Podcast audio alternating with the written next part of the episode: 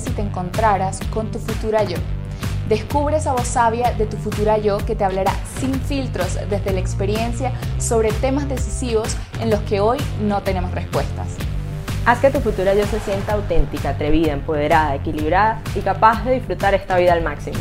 Bienvenidos a este video podcast donde queremos inspirarte y aprenderemos juntas cómo encontrar ese equilibrio emocional, profesional y espiritual a través de conversaciones abiertas y honestas sobre cómo las mujeres materializamos nuestros sueños. Este podcast es Futura Yo. Hola, hola, bienvenidos a este sexto episodio de nuestro video podcast Futura Yo, un espacio relajado y divertido en el que tenemos conversaciones abiertas y honestas sobre cómo las mujeres materializamos nuestros sueños y nos proyectamos a futuro. Mi nombre es Andreina González. Yo soy Kelly Libonati y yo creo que todas como mujeres siempre hemos sentido esa necesidad de escuchar esa voz de hermana mayor o de mejor amiga que te da esos consejos según su experiencia, esas etapas de su vida que nos ayudan a nosotras como mujeres a poder avanzar en nuestras vidas. Entonces, ¿cómo manejar esas situaciones? ¿Cómo tener ese equilibrio? Para eso estamos aquí hoy, para hacer que nuestra futura yo sea una mejor mujer. Exactamente, mi nombre es Enmari Margaret y en el episodio de hoy tendremos a nuestra primera invitada del video podcast. Les confieso que ella es una mujer encantadora, demasiado feliz, alegre, amorosa y también con mucha pasión por lo que hace. Me siento, la verdad, personalmente muy conectada con su mensaje y con su música, porque así fue como la conocí en la universidad. Exactamente. Entonces, ella ha trabajado, ella es una artista barranquillera, también cantante y presentadora que trabajó varios años en el canal Caracol, en la sección de noticias y entretenimiento. También estuvo en distintos encuentros de la Copa América en Brasil, también la alfombra roja de Netflix, también en el Carnaval de Barranquilla, en los Latin Grammys a su vez, entrevistó a distintas personas como Bono, el vocalista de YouTube, a Sting, a Lenny Kravitz, imagínense también a Rosalía, entre otros grandes del entretenimiento, pero la verdad, lo que más nos encanta de ella es su valentía ah, y cómo ha logrado enfrentar todos sus miedos, apoderarse de toda su esencia y a su vez dedicarse al mundo de la música, que es realmente su verdadera pasión. Ella es María Macauslan, nuestra futura yo valiente, y felicitaciones por tu nueva canción. Ay, gracias, también, pues gracias por eh, la invitación, estoy muy feliz de estar aquí, y además por semejante introducción, estuvo súper bien resumida. Todo estuvo ahí empaquetado, decía, wow, tal cual. Estamos preparadas. qué chévere, una conversación así como entre mujeres, primero que todo, creo que hace falta también espacios donde nos demos la mano, donde sirvamos una copa de vino, donde podamos hacer ese círculo para saber que estamos todas en el mismo camino, que probablemente vivamos las mismas experiencias y obstáculos y nos podemos ayudar. Así que espero que también sean muchas mujeres las que estén viendo esto para que se puedan inspirar. Así es, así es. Nuestro tema de hoy es precisamente la valentía. Un tema que muchas veces nos atemoriza muchísimo, pero que es crucial para tomar decisiones importantes en nuestra vida. Como mujeres, a veces también nos enfrentamos a situaciones en las que no sabemos cuál va a ser el resultado, pero que igual a pesar de eso, tienen cierto encanto que nos hacen saber que tenemos que arriesgarnos y que hay que dejarse caer lento. Ah, Entonces, bueno, cuéntanos, en tu caso, María, ¿cuál fue esa situación en la vida que te hizo realmente reconsiderar muchísimas cosas, llenarte de valentía y dejarte caer lento. Ay, qué lindo, me encanta que usen el nombre de mi canción. Eh, yo creo que todo parte inicialmente de un proceso personal.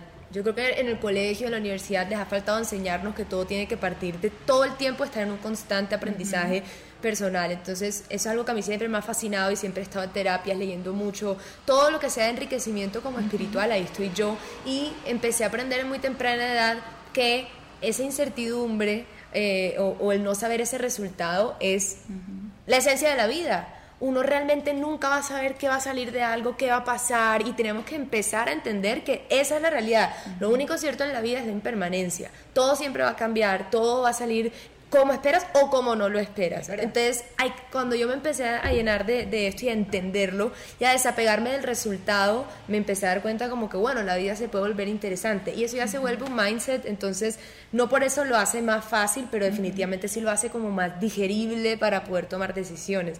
Y en mi caso fue esa decisión que tomé en diciembre del año pasado de renunciar a mi trabajo como presentadora del noticiero.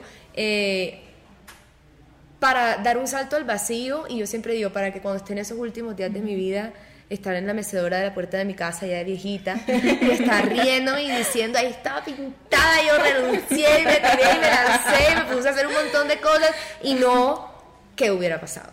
Yo creo que el que hubiera pasado es algo de lo que no podemos quedarnos con eso, porque nunca nadie te lo va a solucionar, nunca nadie te va a hacer sentir mejor. Ese que hubiera pasado es una cosa que tienes contigo misma, entonces nunca lo dejes en que hubiera pasado, Y, y bueno, es un proceso llenarse del valor suficiente para hacerlo, pero no es imposible. Así es. Bueno, y todos los momentos de valentía también tienen sus momentos de miedo, o sea, eh, para poder tener un momento grande de valentía, tú tienes que enfrentarte a ciertos miedos. ¿Cuál fue tu momento en el que sentiste de pronto mayor miedo y cómo lo enfrentaste? ¿Cómo lo superaste? No, ese miedo fue meses. Eso fue total. Yo, yo, yo, les cuento que no, esa decisión tan grande de renunciar a una estabilidad laboral y como a un camino que se veía estable y que se veía que venían cosas buenas, no fue de un día para otro. O sea, yo por muchos meses tuve que, y esto lo hago para que sea lo más real posible y todos vean que somos absolutamente humanos. Yo fui a terapia, o sea, me ayudé con una psicóloga, fui muy honesta con mi familia, lo hablé con ellos, lo meditaba con mis amigas y todo. Y lo que me empecé a dar cuenta era que la reacción de vuelta era que todo el mundo se lo veía venir. Entonces también es muy bonito abrirse y no siempre tenemos que mostrarnos perfectos y fuertes, sino abrirse. Entonces cuando yo empecé a contárselo a mi familia o a mis amigas, todos eran como, sí, obvio. O sea, como tú eres súper artista, o sea, entendemos que te la has gozado y te ha ido súper bien en tu camino como presentadora, pero pero era cuestión de tiempo que también le quisieras dedicar tiempo a otra cosa, tampoco era nada tan trascendental. Entonces, em, el miedo obviamente fue algo que me acompañaba de la mano, literal, y yo lo, lo, afronté paso a paso con eh, rodearme de mucho amor, de mi familia, de terapia, de ser vulnerable y decir estoy asustadísima, ayúdenme a tomar esta decisión. Entonces, no se trata como de negarlo o de no aceptarlo, es como aquí estás, vamos a caminar juntos y eventualmente ese miedo es muy bienvenido porque es lo que se convierte en la precaución. Entonces, obviamente uno no toma decisiones como hacia la deriva de un momento para otro, sino que yo dije, ok, voy a renunciar, empiezo a ahorrar desde hoy. Voy a renunciar, empiezo a pensar en plan B, C, D, todo. Y eso lo da ese miedo. Hay que, hay que cambiarle un poquito como la, la, máscara, como la carta de presentación. total, y es que también cuando, o sea, si no decides tomar la, la decisión de arriesgarte o tener como ese pensamiento, ese mindset que va cambiando dentro de ti, yo creo que uno no, no se mueve, se queda ahí estático, y entonces va pasando la vida, va pasando las cosas, y entonces uno es como, ¿y qué hice? Que también, ¿qué legado dejé? ¿O a quién impacté? O sea, es súper importante que uno por dentro como que a veces toque su alma y toque su esencia y diga, en serio, ¿qué es lo que de verdad quiero compartir a los mm. demás? Para salir de la zona de confort y darle, echarle pichona a eso. Sentirnos bien con lo que estamos haciendo, porque si no te sientes bien con lo que estás haciendo, entonces vas a vivir frustrado toda la santa vida. O sea, ¿qué, ¿qué, tipo de vida es esa en el que tú estás haciendo algo que no te gusta, sino por necesidad o por porque es lo que te tocó en ese momento, pero no tomas ese riesgo que tomaste tú de salirte de, tu zona de confort? para hacer lo que realmente te gusta y es, y es realmente lo que nos va a hacer felices, ¿cierto? Sí, sobre todo eso también y también vuelvo al punto de conocerse a uno mismo, eso es muy importante y no se habla tanto de eso, pero así como uno va al gimnasio, así como uno va a comer con los amigos para dedicarles tiempo, uno tiene que conocerse y dedicarse tiempo a entrar, a entrar, a entrar, porque si te conoces vas tomando decisiones cada vez más acertadas sobre lo que te va a hacer bien a ti. ¿Por qué lo digo? Porque, por ejemplo, yo tengo amigas que están en un solo trabajo desde hace muchos años, un trabajo de oficina con horario súper establecido y todo, y son felices porque es lo que le hace bien a ellas. La estabilidad, tener clarísimo cómo es la rutina, poder proyectarse varios años en el mismo lugar, les da tranquilidad, son felices y ellas lo saben y lo celebro. Pero entonces yo volteaba a mí misma, yo como soy, a mí me encanta un reto, soy inquieta, soy creadora, entonces yo todo el tiempo tengo que estar embarcándome en nuevas cosas y eso lo he venido descubriendo en la medida en la que he entrado a mirar yo como soy. Entonces, eh, por mucho de querer también como impactar y dejarle a otros como, como enseñanzas, hay que primero es pensar como en uno Claro. y quién soy, qué me gusta hacer y entre más te conozcas más puedes tomar esas decisiones. Y en mi caso fue como, yo me sentía en una zona de confort muy bella, o sea, muy bella, como me la gozaba, me la disfrutaba, pero también había una voz interna que cada vez hacía más fuerte y cada vez hacía más fuerte que me decía, oye, acuérdate que tú tienes otros talentos, Claro, está pasando el tiempo y tú tienes que volver a tener tiempo para estudiar esos talentos, para explotarlos, para divertirte otra vez como si fueras una niña, oye, oye, Sí, entonces es detenerse, por eso Sí, la importancia, y escucharse y, y- y decir, bueno, ya que puede hacer esta locura, porque y es estar agradecidos con lo que te ha pasado, porque igual tú aprendiste muchísimo en esa etapa de tu vida y yo creo que, o sea, no es que tú estuvieras infeliz, sencillamente que tenías algo mucho más grande que te llena más el corazón y dices, ok, lo que tú dices, voy a hacer esta pausa porque necesito ver qué es lo que realmente quiero y lo que realmente me llena. Lo Y que sí, pasa es que esos momentos pero- también se presentan cuando sentimos que no estamos siendo totalmente fieles con nuestra esencia. Sí, Entonces total. eso incomoda Eso muchísimo. es. Y es ahí cuando de pronto es. Necesitamos Sí, como tomar cambio. decisiones, ¿no? Eso es, esa incomodidad, esa es la palabra perfecta, Sí. como todo puede parecer perfecto y todo está bien, pero hay una incomodidad interna que solo tú reconoces y es precisamente eso, tu esencia te está diciendo como que, eh, oye, tú sabes que falta mucho más, O, o- o es por otro camino que de pronto en este momento tienes que explotar, pero sí lo describo como una incomodidad, entonces fíjense en dónde se sienten incómodos, si en, ¿Qué les el, falta? si en el trabajo, si en una relación o si en algo, hay una incomodidad constante que, que no te hace como que simplemente estar tranquila por algo es, eso te está indicando como Sí. que movimiento. Movimiento. Y ese fue mi caso también, sí, como muévete, muévete, y no porque, y si te mueves no significa que vas a hacer la decisión acertada, señoras y señoras, pero por lo menos es un cambio hacia un lugar más cercano donde puedes encontrar lo que en ese momento necesitas. Y es lo que tú decías también, como que no voy a tener esa, esa, ese pensamiento de que hubiera pasado Ay, sí, o me no. arrepiento de no haber tomado esta Sí. decisión porque pronto esto me hubiera llevado para un camino diferente Se me que en parece el me peor mal de sí, todo. horrible, o sea, el que hubiera horrible. pasado no tiene sentido porque nos vamos a morir. o sea, necesito que todos, por, eh, por favor, mediten un segundo y se den cuenta lo absurdo que es quedarse con qué hubiera pasado. Llegó una pandemia y no hice lo que quise. No, exacto, exacto. Y ahora que mencionas la pandemia, fue precisamente en mi caso la pandemia la que también terminó de determinar muchas cosas en mi decisión, porque obviamente yo entré a trabajar al noticiero como reportera, eventualmente como presentadora, y yo me enamoraba de mi trabajo todos los días. O sea, cuando esa incomodidad entraba, me decían, eh, bueno, María, eh, está eh, la feria de Cali y vas a ir a cubrirla. Y es como, obvio, me volví a enamorar. Sí, claro. O de repente, María, que vas a México a entrevistar a Maluma, yo obvio me volví a enamorar. Entonces, era una, un- una constante enamorada. Y aparte, como ya les dije que soy inquieta, entonces era un nuevo reto cada vez. Por ejemplo, cuando fui a los Latin Grammy, fui sin equipos. Eso uno ve, obviamente, el lujo. Que Pero a mí, popular. yo viajé sola con mi mochila y este aparato. Wow. Sola y sin entradas a ninguno de los eventos. O sea, literalmente me dijeron. Hay una empresa que llamó al canal, van a patrocinar tu viaje. Tú mira ya cómo resuelves. Y yo como, de una. Y yo viajaba sola, me metía en los ensayos y decía como, hola, te... Carlos Villa, me acuerdo me lo encontré bambalinas y yo como, y yo como, hola Carlos, ¿te puedo entrevistar por favor para el noticiero para acá? Y súper bien y el muerto de la risa como, bueno, dale, hagámoslo de una. Y yo, hola, aquí estamos. O sea, ese es el nivel de cómo las cosas iban saliendo así espontáneamente y como gozándolo y súper... eh, como natural también. Y lo que pasó con la pandemia fue que todo el 2020 se canceló.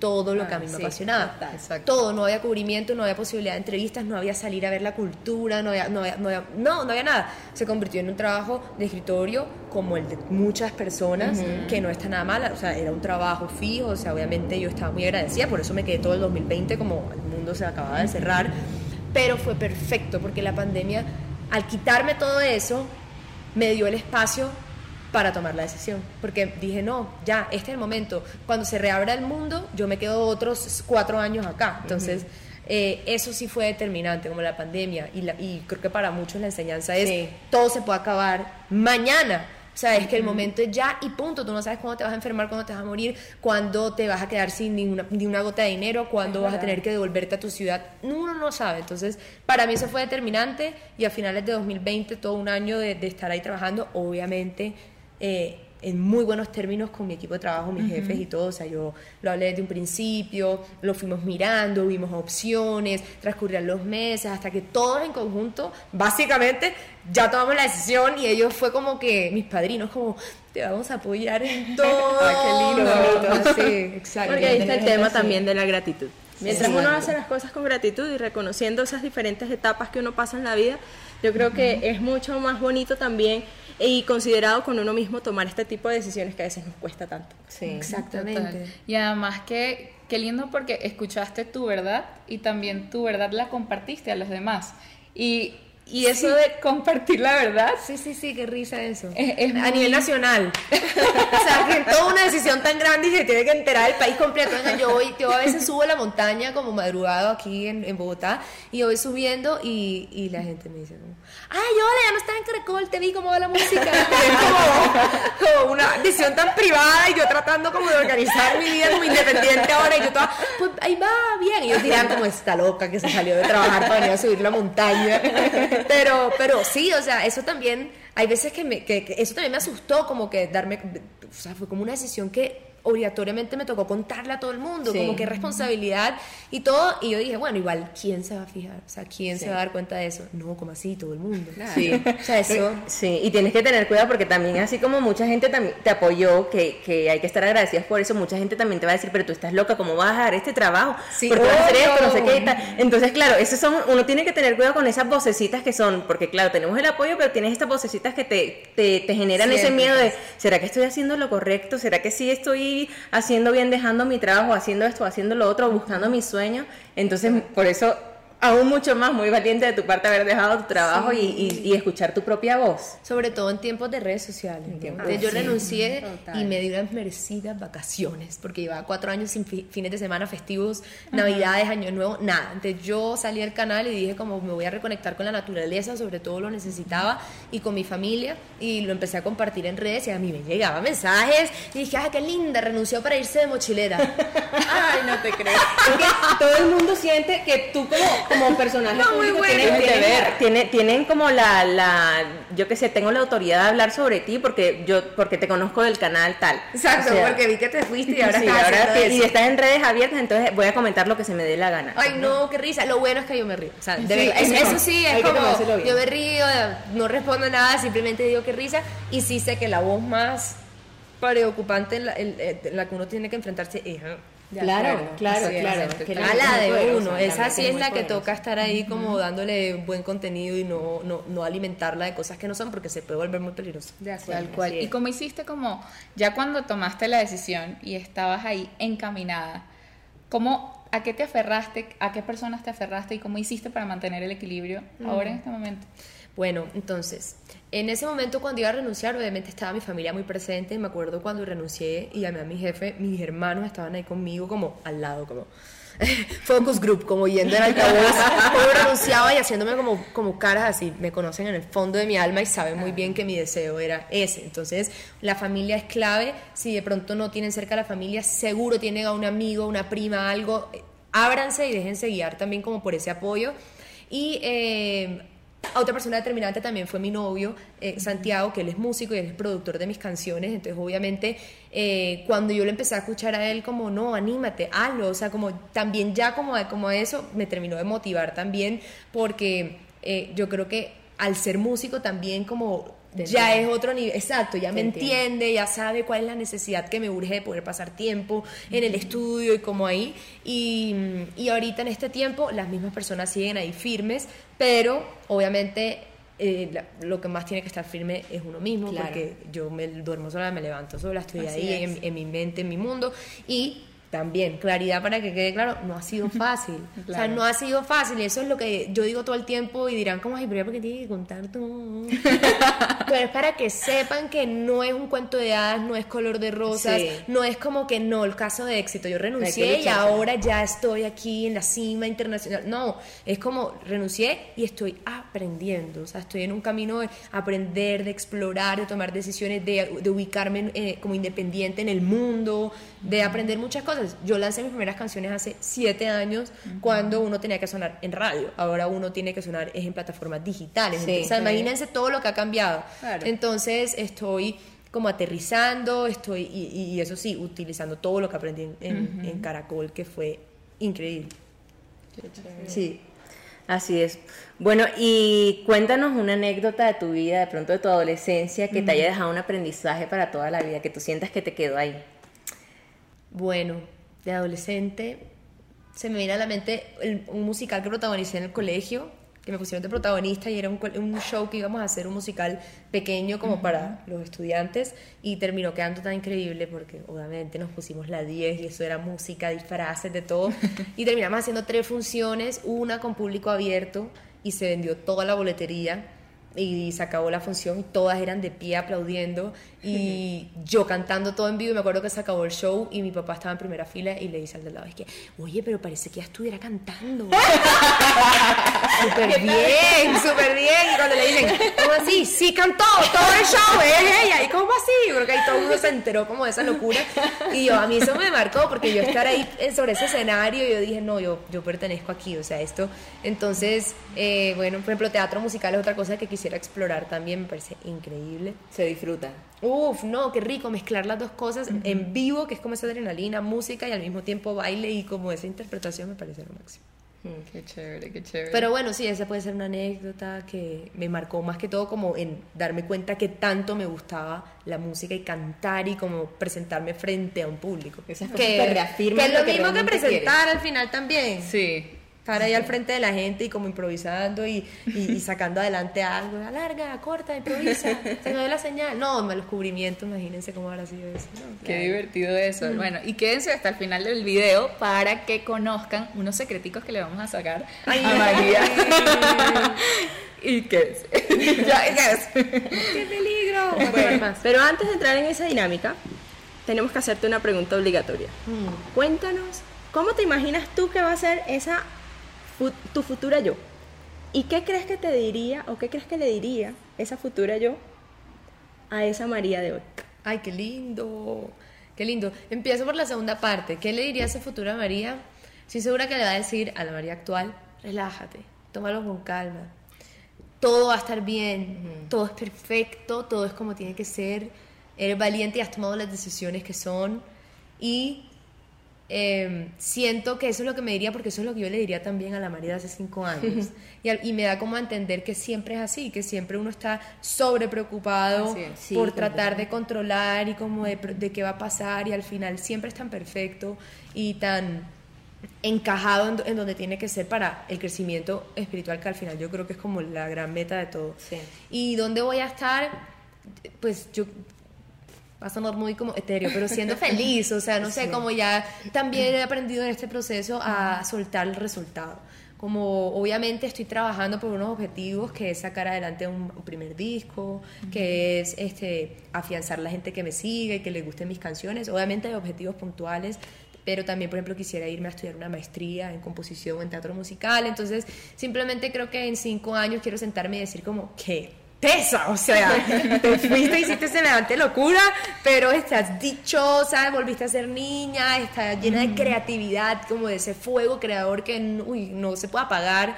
Y ya sea sobre un escenario haciendo teatro o en un concierto, ojalá lleno de gente coreando mis canciones o saliendo en comerciales, yo qué sé, ojalá todas. Sí. Pero lo que sea va a estar perfecto. Y sentirte orgullosa de ti misma, de lo Uy, que has sí, logrado. Yo Creo que eso es lo más total. importante. Uno, sentirse orgulloso de uno mismo, porque uno también a veces busca como el orgullo. Ay, no quiero que, que esta persona esté orgullosa de mí, pero lo más importante es que nosotros mismos estemos orgullosos de nosotras mismas. Sí, la palmadita propia. como- Sí. Totalmente, hace falta, hace falta. Bueno, María, entonces ahora queremos hacer una dinámica contigo en la que Kelly te va a preguntar una serie de cuestionamientos en los que queremos que respondas en el menor tiempo posible Ay, para que conozcamos un poquito más de ti. Hacerlo un poquito más picante. Así es, Y primero me es. dieron vino, entonces ya. Para que te relajes. Puedes, puedes tomar un poquito antes de. Exacto. Bueno, estamos Ahí listas. vamos. ¿Estamos listas? Eh, yo creo que que ni siquiera de qué, rapidito. ni siquiera sé nada, o sea, esto está tomemos un sorbito porque- Me han dicho sin nada, si es una trivia, si es que no sé. bueno. Listo, entonces vamos con preguntas preguntas random. Ok, listo. rápidas. Ok. Empezamos. Listo. Qué emoción. ¿Qué es lo primero que haces cuando te levantas? Teresiano. Qué horrible. Yo también. Siguiente. ¿Qué es lo que más te ha conmovido recientemente? Eh, Lo que más me ha conmovido recientemente fue que tuve COVID y estaba sola en mi cuarto. Eh, el proceso energético de quedarse encerrado con uno mismo y revisar cómo va la tarea, eso es lo que más me ha conmovido. Sí, salí adelante como siempre. si tuvieras que escoger un cantante para que escriba la historia de tu vida en una canción, ¿quién Uh. sería? La historia de mi vida en una canción. Shakira. Shakira. No, pues imagínate, se escribió inevitable. Sí. O sea, la Shakira. Totalmente. La Shakira. vale. Pues, ¿con qué cóctel te identificas y por qué? Cóctel. eh, hmm, como con un martini dry. Dry. Porque en estos años no tomo cóctel. Me vino eso a la mente porque no sé, yo siento que fuerte, ¿no? Como que impacta, pero sencillo, tampoco lleno como de tanta cosa y como, no sé, como elegante. Así como Muy bien. rico. Bien. ¿Cuál ha sido la locura más grande que has hecho en tu vida? Renunciar. o sea, al trabajo que tenía estable, todavía, por favor. Pero valió la pena. Si tuvieras un superpoder, ¿cuál escogerías? Superpoder. Yo creo que sería como sanar. Pero sanar, sí, como pues ya lo tengo con la música también. Pero seguiría siendo ese, como multiplicado, como poder tener esa capacidad de alegrar corazones, de aliviar angustias. Sí, no, ay, no, pero creo que ya lo tengo. Descubrimos algo el O día así, como así, como que alguien se sienta mejor por hablar conmigo. Qué bonito. Y darse cuenta de que ya tienes tu superpoder. Ay, no, qué risa. También de tener el tiempo, algo así para dormir más. Eso es muy buenísimo. Ay, Majo. Y bueno, no sé si quisieras, bueno, la pueden seguir a ella en sus redes sociales. En todas partes aparezco como María Macausland, en TikTok Macausland María. Y síganme por ahí, el video de Cayendo Lento, que es mi canción nueva, está disponible para todos ustedes. Superó las 23.000 reproducciones, que para mí Wow. eso es lo máximo. Y ya pronto voy a lanzar mi siguiente canción, que se llama Hasta que te vi. Y ese video también está divino. Entonces los invito, déjenme sus comentarios porque yo los leo mucho, de verdad, todos, los intento responderles. A veces me escriben para, literal, para preguntarme cosas o, o consejos de presentación o, o de música y yo intento responderle a todos, así que... Buenísimo, buenísimo. No sé si quieras como darles a ellos un poquito, un pedacito o de Claro. tu cayendo lento o de tu canción nueva. No, cayendo lento para que queden antojados. A capela, no sé por qué no traje la guitarra, hágame el favor. Ay. Ay, sí. Para la próxima. Eh, cayendo lento, eh, van y lo buscan y la comparten si les gusta. Es una canción de amor, sobre todo como amor a primera vista, que creo que todos hemos pasado por ahí, que vemos a alguien en una sola noche y nos enamoramos. Y este es un pedacito, dice. Despertarme en la mañana y saber que no fue un sueño, que esa noche nuestros cuerpos cayeron lento. Encontrarme en tu mirada y poder ver en tus ojos que fuimos una sola alma, cayendo lento, cayendo lento, cayendo lento en tu mirar. Sin darme cuenta yo fui cayendo. Qué lindo. ¿Sabes qué me pasa con tu música? Que cada vez que la escucho siento que como que toco una fibra de nostalgia en mí. ¡Ay, qué lindo! Y de verdad, y de verdad me llega muchísimo al alma. Ay, gracias. Qué lindo esa manera de escribir con una, un- una música, la sensación que da así. Eso en portugués le dicen saudade, que es como la nostalgia de lo lindo que es todo y que se va a acabar.